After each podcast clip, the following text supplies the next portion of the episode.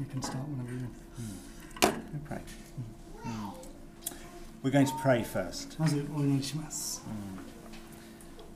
Father God, we thank you that you are the God who speaks to us.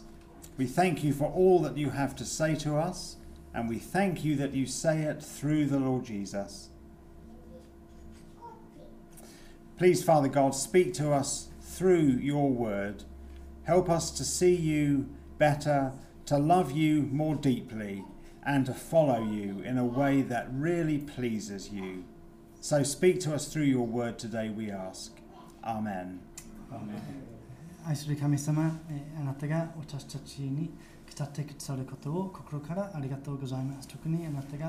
えー、聖書を通して私たちに語ってくださりまたイエス・クリストを通して私たちに語ってくださることを心から感謝いたします、今日も私たちの心にお語りください。えまた、え私たちがさらにあなたをえ見ることができ、あなたを愛することができ、またあなたと、え一緒に歩むことができますように、えどうぞ、えお願いいたします。感謝してイエス様の皆によってお祈りします。アーメン A big word in this afternoon's passage is the word power. We usually think of power when we want to get something done. Power politics is about our leaders getting them getting us to do what they want us to do. Power dressing involves wearing clothes that get people to notice us. We use power to get what we want. But in a fallen world like ours, power can be a very dangerous thing. あの今日の箇所の中心的な言葉は力です。力。普通の場合、力を考えると人間は何かを、えー成し遂げようとすることが思い浮かぶことが多いですね。えー例えばですねあの、権力政治という言葉ありますね。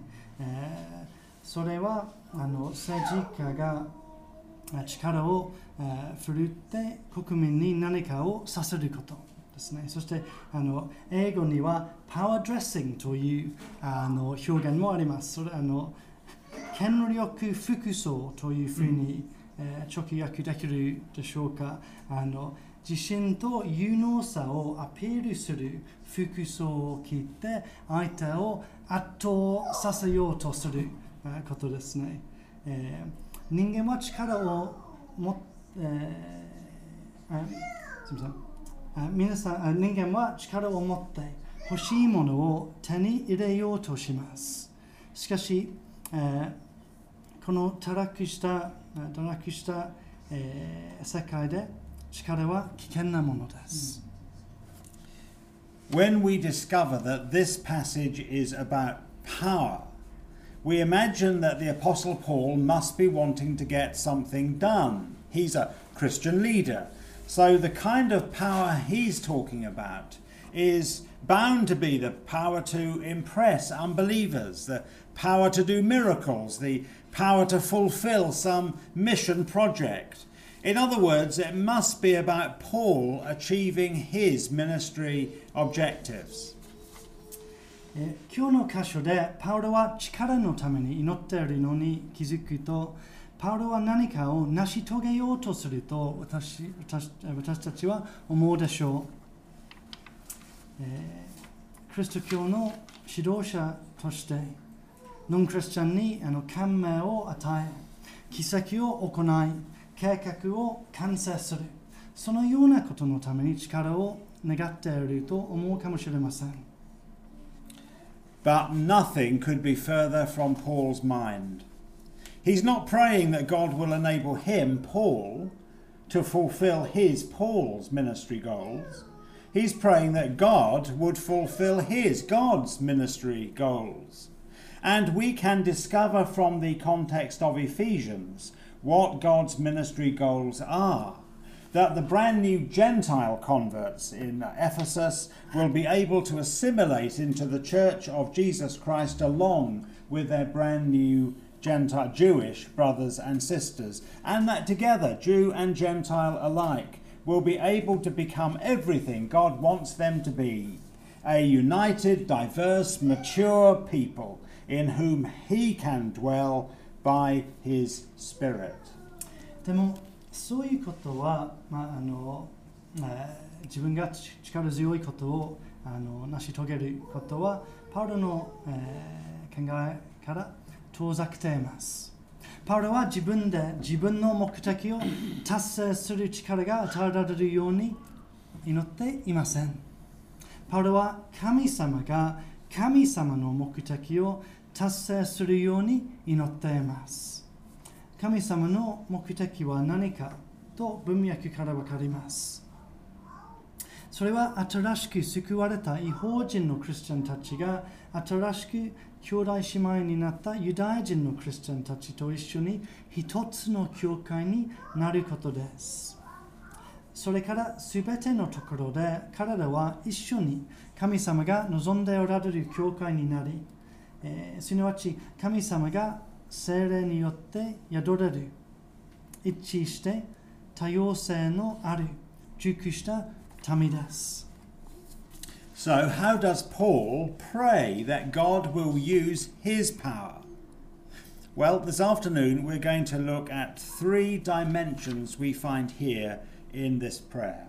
では、パウロは神様がどのようにご自分の力を用いてくださるように祈っているでしょうか 三つの面を見ていきましょ Firstly, power to enjoy God's presence. Power to enjoy God's presence. It's here in verse 16. I pray that out of God's glorious riches he may strengthen you with power through his Spirit in your inner being. Uh, Our inner being is our inner selves, the control center of our being, the, the essence of the people we are. And Paul is praying that God's power will get right under our skin and invade the very, co- the very core of our being. For what purpose? That Christ might dwell in our hearts through faith. う。えーまず、パウロは神様の臨在を楽しめる力が 私たちに与えられるように祈っています。神様の臨在を楽しめる力。神様が私たちと一緒にいることを楽しめる力。えーまず16節を、えーご覧ください。16節どうか父がその栄光の豊かさに従い、見た目により力を持ってあなた方の内なる人を強くしてくださいますように。この内なる人とは私たちの心、私たちを管理する私たちの中心的な部分、私たちの本質です。パウロは神様の力が私たちの底まで、芯まで入るように祈っています。それはどうしてでしょうか？それは17節に書かれています。こうしてキリストがあなた方の信仰によってあなた方の心の内に住んでいてくださいますようにということですね。 This may come as a bit of a disappointment. At least, the very least, I, I was hoping that God's power would come to help me to do something really spectacular. So maybe Christ dwelling in my heart by faith is a bit of an anticlimax. えーそれを聞いて がっかりする方もいらっしゃるかもしれません。神様の力がは私が壮大なことができるように助けてくれるかなと願っていたかもしれません。イエス様が私たちの心に住むということはちょっと期待外れかもしれません。But Paul's prayer makes a lot more sense when we realize how strong the word dwell is. It conveys the sense of someone taking up residence permanently, settling down, making a home. Paul isn't praying that the Lord Jesus will pass through our lives like a temporary lodger. He's praying that he will come and settle down in us forever. And that makes a huge difference. でも、住むという言葉の強さを理解すると、 パウロの祈り方がわかります。この言葉は住み着く自分のまあ自分の家にするというような意味合いがあります。パウロはイエス様が私たちの人生を通りますようにというふうに祈っていません。永遠に住み着いてくださるために祈っています。それは大きな違いです。Before Pippa and I moved to our present home in England, we spent a year living with her parents in London. It wasn't easy for me living with my wife's mother. One good thing was that we didn't spend any time working on my parents in law's house while we were there. We didn't have to decorate any bedrooms, we didn't have to do any gardening. It wasn't my job to change my mother in law's house. I was just passing through, here today, gone tomorrow. 今の家、エギプトにある家に引っ越す前に、リチャードさん、ペッパさんは1年ぐらい妻のあのお母さんと一緒にあのその家に住みました。お母さんの家に住みました。義母と一緒に住むことには難しいこともありました。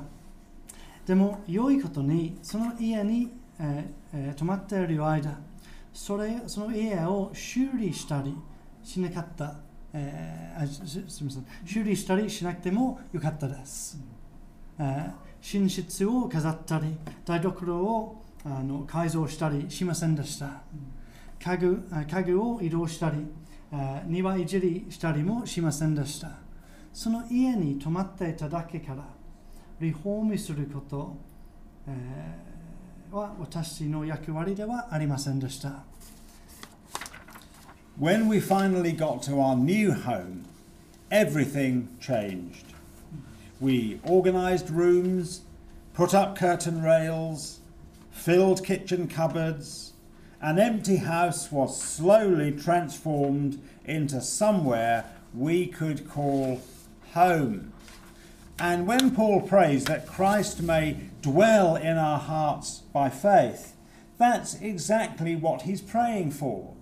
That God the Father may work so powerfully by his Holy Spirit that our inner being can become the sort of place where the Lord Jesus feels at home.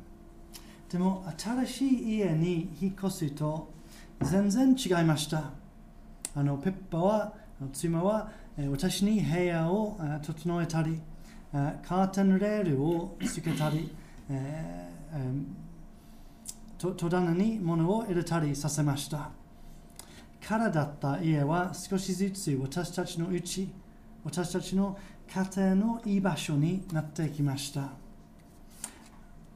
ロがイエス様が私たちの心に住んでい住んでいてくださるように祈っているとき、同じように私たちの心がイエス・キリストのいい場所、永遠に住み着きたいところになるよう、父なる神様が聖霊によって私たちのうちにうちに力強く働いてくださるようにと祈っています。We have just celebrated Christmas. One of the extraordinary features of the Christmas story is the fact that we cannot find room for the Lord Jesus. How can it possibly be that when God sends heaven's best, and uh, God sends heaven's best, and Mary has to lay him in a manger? And then I remember that my life is not always a lot better than a cowshed. My thought life isn't always that clean. My motives aren't always that pure. My words aren't always that sweet. And if it takes a miracle to make a cowshed fit for the Son of God, it is going to take a miracle to make my inner being a place fit for a king. あの今クリスマスを祝ったばかりですね。えークリスマスの出来事の、 えー驚くべきところの一つは赤ちゃんであるイエス様のためのところがなかったということです。神様は天国の最も優れた存在をこの世界に使わせてくださったのにマリアはなんと会話をけに、えー、寝かせなければな,、えー、ならなかったことは一体どういうことでしょうかしかしそう考えると気づきます。私の心は会話 OK に勝っているところではないことに。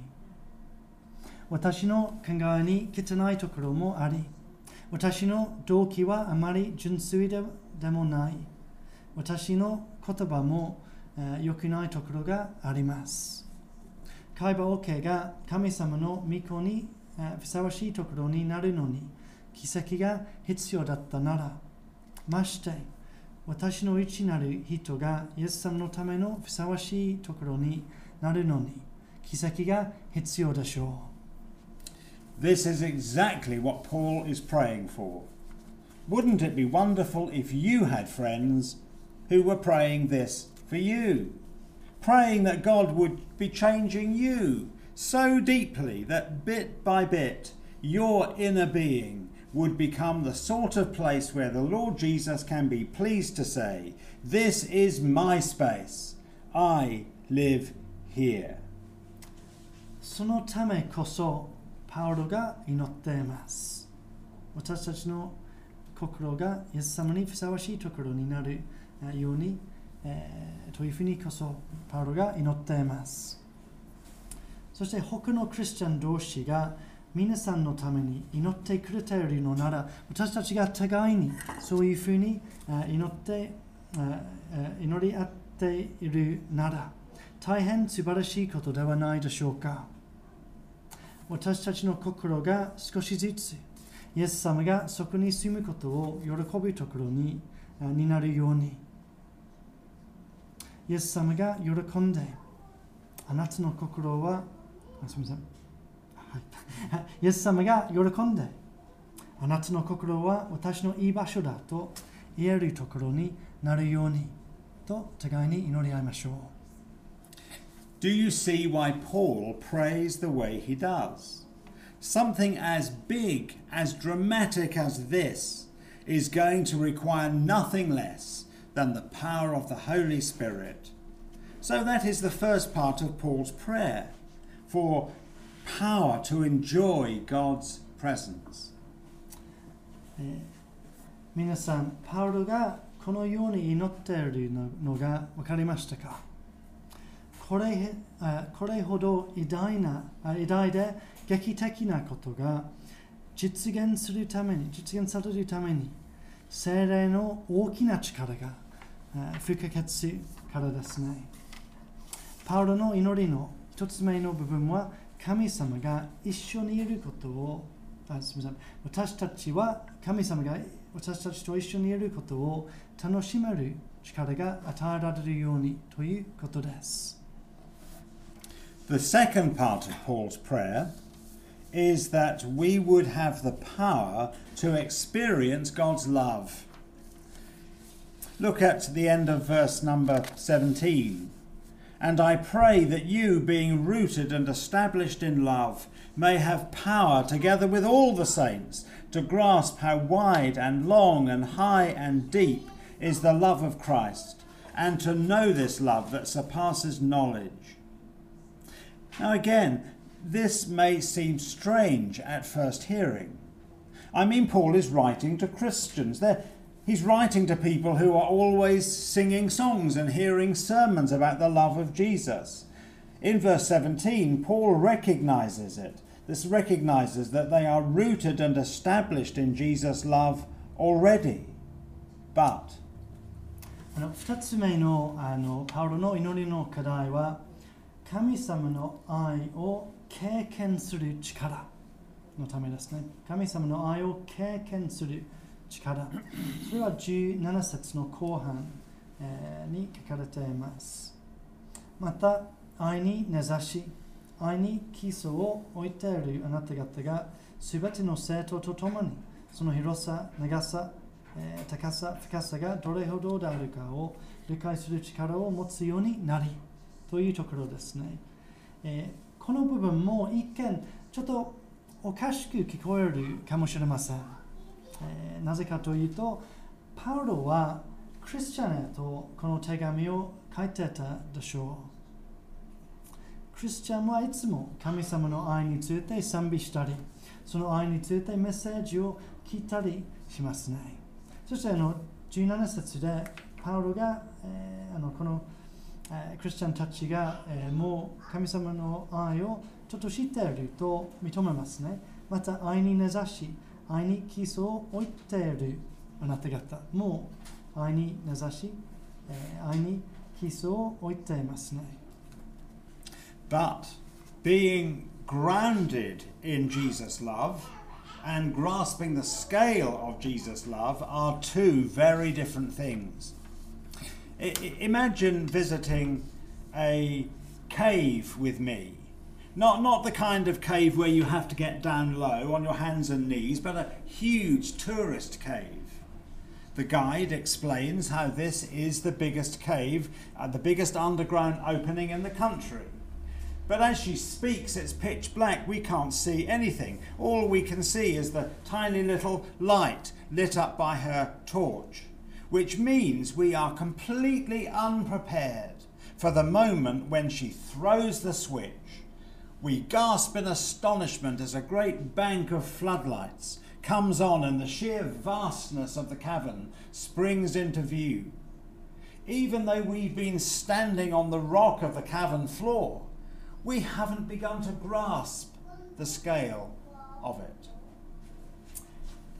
えーしかしですね愛に根ざし愛に基礎を置いているということとその愛の大きさ 拡大さを把握することとは違います。想像してみてください。皆さんは大きな洞窟の中に立っています。ガイドはこの洞窟はこの国の一番大きい洞窟だと説明してくれます。しかし見えるのはガイドの、えー懐中電灯に照らされている小さい範囲です。なのでガイドは明かりをつけると明かりをつけると私たちはとてもびっくりしてその大きさに圧倒されるでしょう。はっと息を飲んでその紅白した、えーこうえー洞窟にあの仰天します。明かりがつく前その洞窟の下の岩に立っていたのにその大きさをほとんど把握していませんでした。Every Christian stands rooted and established in Christ's love. But how many of us have begun to grasp the scale of it? How vast it really is, how, it stretches up above, way above us and beyond us. That's why Paul calls it this love that surpasses knowledge.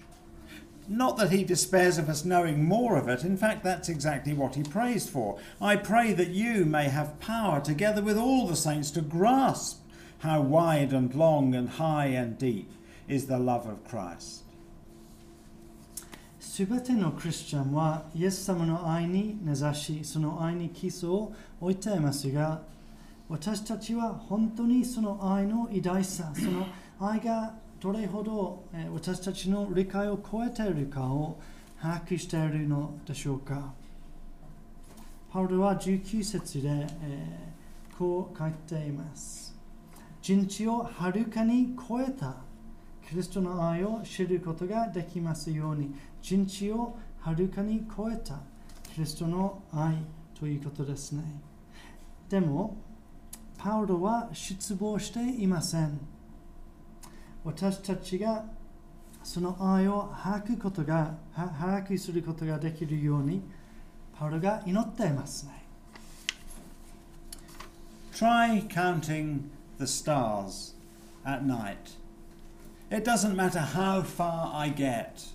I know that the sum total is always beyond me. God's love is like that. It's wide enough to stretch around the world. It's long enough to stretch from eternity past to eternity to come. It's deep enough to reach the most desperately sinful person and yet high enough to take them to heaven. It's one thing to be rooted in God's love, quite another to begin to grasp how vast that love really is. 夜空の星を数えようとしたことはありますか？いつまで数えてもその総額を数えることはできないでしょう。そのすべてを数えることはできないでしょう。神様の愛も同じなんです。この世界のすべての民族、国を取り巻くほど広い。永遠の過去から永遠の未来まで伸びるほど長い。えー一番絶望的な罪人に及ぶまで。深い。私たちを天国へと引き上げるほど、えー高い。愛に根ざし愛に基礎を置いていることは大変素晴らしいですがそれはイエス様の愛の大きさを把握する、えー出発点です。We're talking about experience here. Th- This is the only way we can know someone's love for us. When Pippa tells me she loves me, I know it's true.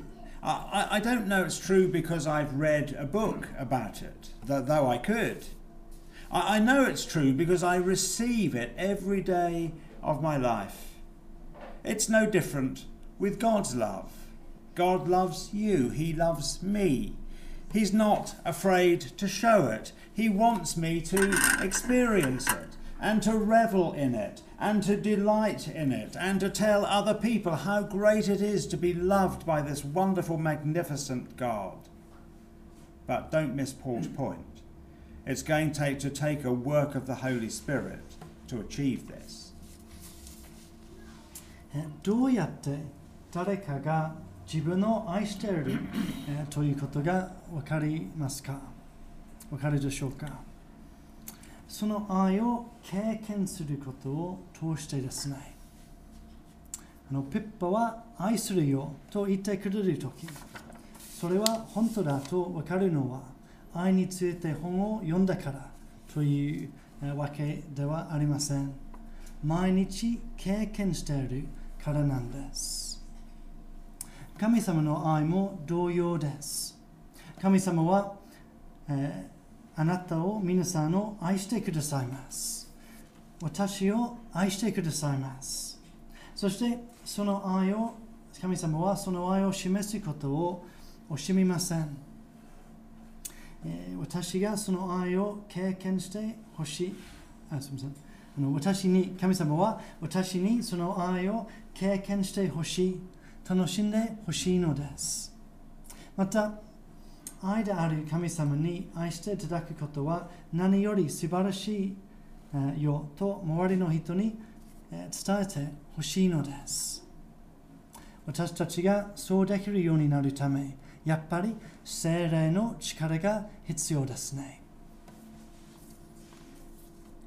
You may be sitting here this afternoon and thinking, I don't understand this. I've never experienced the love of God like this at all.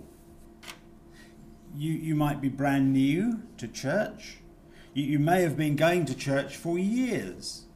And yet, still talking about the love of God like this leaves you feeling cold.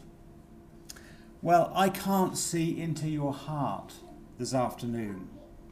But it may be that the reason you don't understand the, li- the love of God like this is because you are trying to understand it from the outside.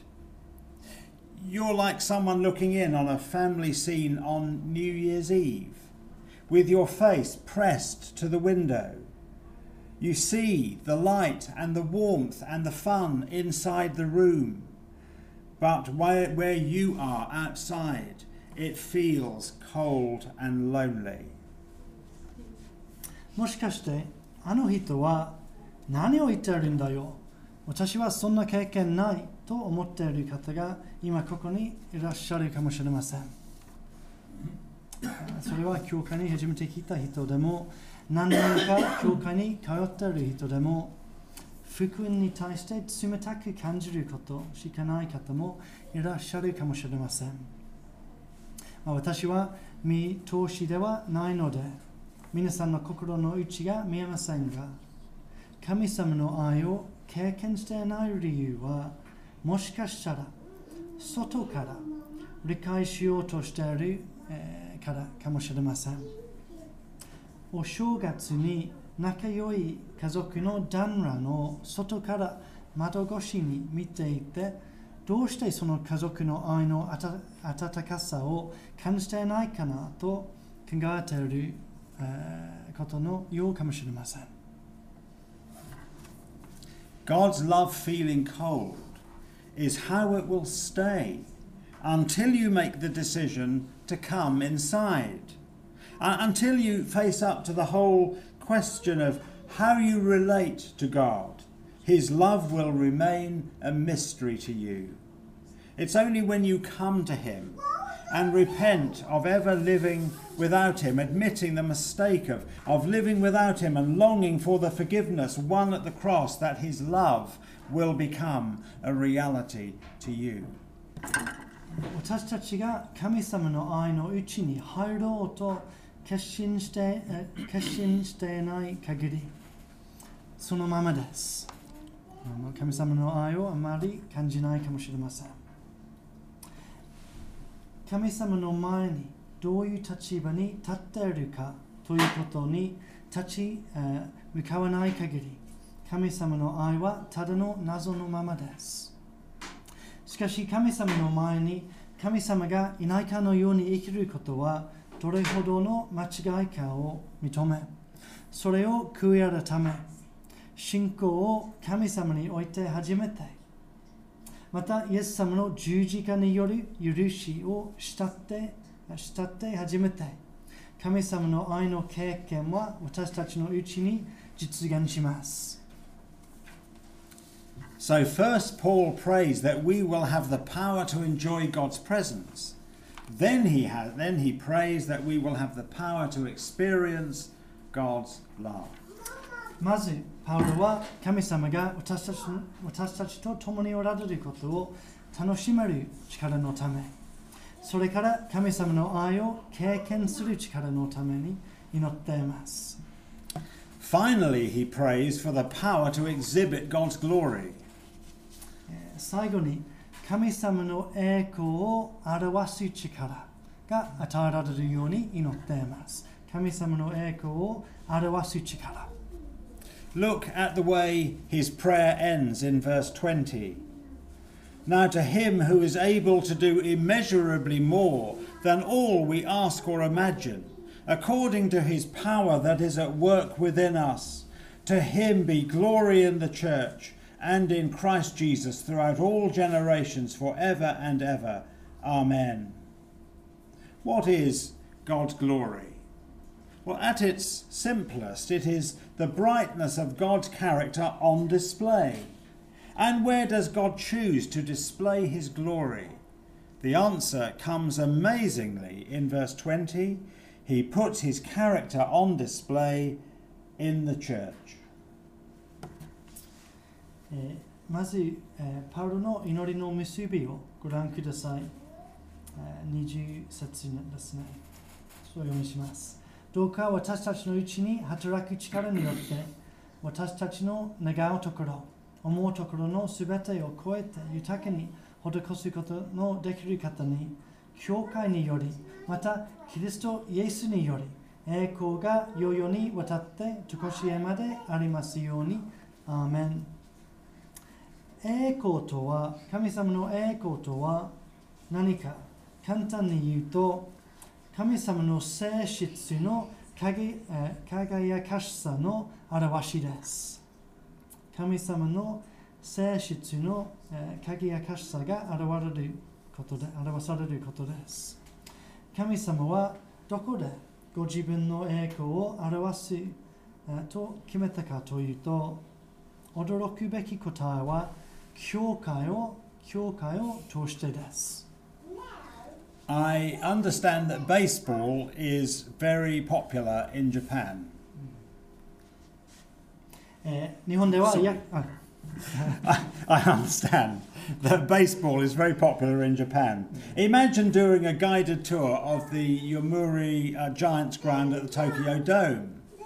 You might get some idea of the glorious history of this club if you visit the trophy room and gaze at all the cups and trophies that this club has won over the years. But a much better idea is to visit the dome and watch the Giants play live. 日本では野球は大人気ですね。読売ジャイアンツの栄光を把握したいとしたらそのあの球場を訪問したり、得たトロフィーを見たりすることを通して、少しわかるかもしれかもしれませんが、本当にその読売ジャイアンツの栄光を、えーえー栄光が見られるのは、試合を見ることを通してですね。試合を見ることを通してですね。It works that way with God too. Come back to verse number 10 with me.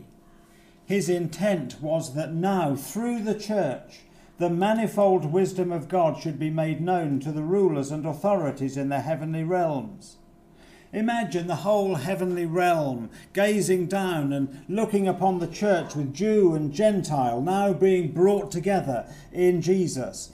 They are astonished. They've never seen anything like this. Nothing displays the genius of God like the church. 神様の場合も同じです。10節、3章10節をご覧ください。これは今、天にある支配と権威とに対して、教会を通して神の豊かな知恵が示されるためだってだって、というところですね。天国にいるすべての存在はこの世界を見下ろしている姿が描かれています。イエス様が現れるまでずっと離れていて互いに敵対していた違法人とユダヤ人がイエス様によって結ばれることを、えー見るとそのすべての天国にいる存在は驚いて新しく神様のご栄光を見ます。教会こそ神様の栄光を表すものです。 When the heavenly realms look, ho- when the heavenly hosts look down and see the way that we deal with our rivalries and our disputes, the way we care for our sick and our needy, the way the husbands and wives live together in sacrifice and submission, they can hardly believe their eyes. What are they seeing? Nothing less than the glory of God. 天国にいる者が私たちが互いに許し合ったり和解を求めたりすること。私たちがどういうふうに病人必要のある人の世話をすること。夫人がどのように互いのために自分を犠牲したり互いに従ったりすることというようなことを見るとびっくりします。なぜなら神様のご栄光を見ているからです。What brings glory to God is not just the trophy room in heaven, but what happens here on earth when we, His people, live together in unity and love, share our sorrows and our griefs, speak for Him and live for Him, face trouble and uh, stand firm because of Him, submit to one another out of respect for Him. When God's people do these things, then the brilliance of God's character shines forth for all to see. この世界において神様の栄光を表すのは天国にあるトロフィーというよりこの世界での神様のご働きなのです。私たち神様の民がイエス・キリストの愛によって一致と愛に、えー愛のうちに生きること苦しみと悲しみを分かち合い支え合うことイエス様のために生き、イエス様について話すとき、トラブルにあっても、イエス様のためにしっかりと信仰に立つときイエス様への尊敬のゆえに互いに従い合うことそのようなことを、えーえーを通して神様のご栄光が表されます。Now, for God's glory to be seen like this in any church I am a member of is going to take nothing less than a miracle. And again, you can see why Paul prays the way he does for the power of God. しかし、教会において神様のご栄光がそういうふうに輝くのに奇跡が必要ですね。それだからこそ、パウロは 今日の箇所の祈りを祈りました。 Is this really possible? Can God really accomplish this? Well, verse 20 provides the answer. Now, to him who is able to do immeasurably more than all we ask or imagine, according to his power that is at work within us, to him be glory in the church and in Christ Jesus throughout all generations, forever and ever. Amen. Through the Holy Spirit, God's power is at work so that we can enjoy His presence, so that we can experience His love, amazingly, so that we can exhibit His glory. しかし、本当に可能なのでしょうか神様は本当に私たちを それほど輝かせるでしょうか？輝かせることができるでしょうか？まあ改めて20節をご覧ください。どうか私たちのうちに働く力によって私たちの願うところ思うところのすべてを超えて豊かに施すことのできる方に教会によりまたキリストイエスにより栄光が世々にわたってとこしえまでありますようにアーメン私たちが神様の臨在を楽しみその愛を経験しその栄光を表すことができるように精霊によって神様の力は私たちのうちに働いています。Look back over this prayer with me, enjoying God's presence, experiencing God's love, exhibiting God's glory. Does this remind you of anyone? It should remind you of the Lord Jesus. And does it remind you of anywhere? Heaven. Can you begin to see what Paul is praying for? He's praying that we would become more like Jesus and that this church would become more and more a foretaste of the age to come. えーこの箇所にはあの3つの主な祈りについて考えてきました。神様の臨在を楽しむ力、えーえーあの神様の愛を経験する、そして神様の栄光を表すという3つですね。この3つの祈りを改めて考えると、誰かのことを思い出させる、思い出させられるでしょうか？イエス様ですね。また、どこかのことを思い出させられるでしょうか？天国ですね。そうです。パウロは私たちがイエス様に似せられるように、また、教会がこの世界に天国を前もって味わわせるように祈っています。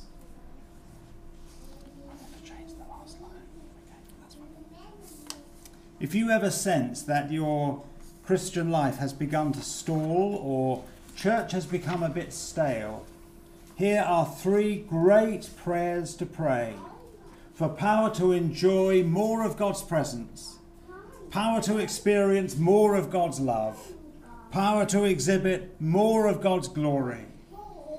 Wouldn't it be good if these were prayers that we were praying together and prayers that we were praying for each other? Because this is what God has promised to do.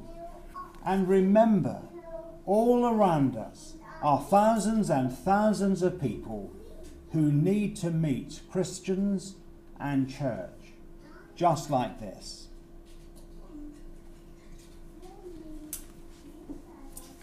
え自分の信仰生活がうまくいっていない時 また教会の生活がちょちょっと元気のない状態に陥ってしまった時パウロのようにこの3つのお祈りを、えー切に、えーお祈りしましょう。今考えてきたことは、えーあすみません。ちっ、えーあの私たちが互いにこのような祈りを祈り合うことが、えーあの非常に素晴らしいことです、えー教会の力になることです。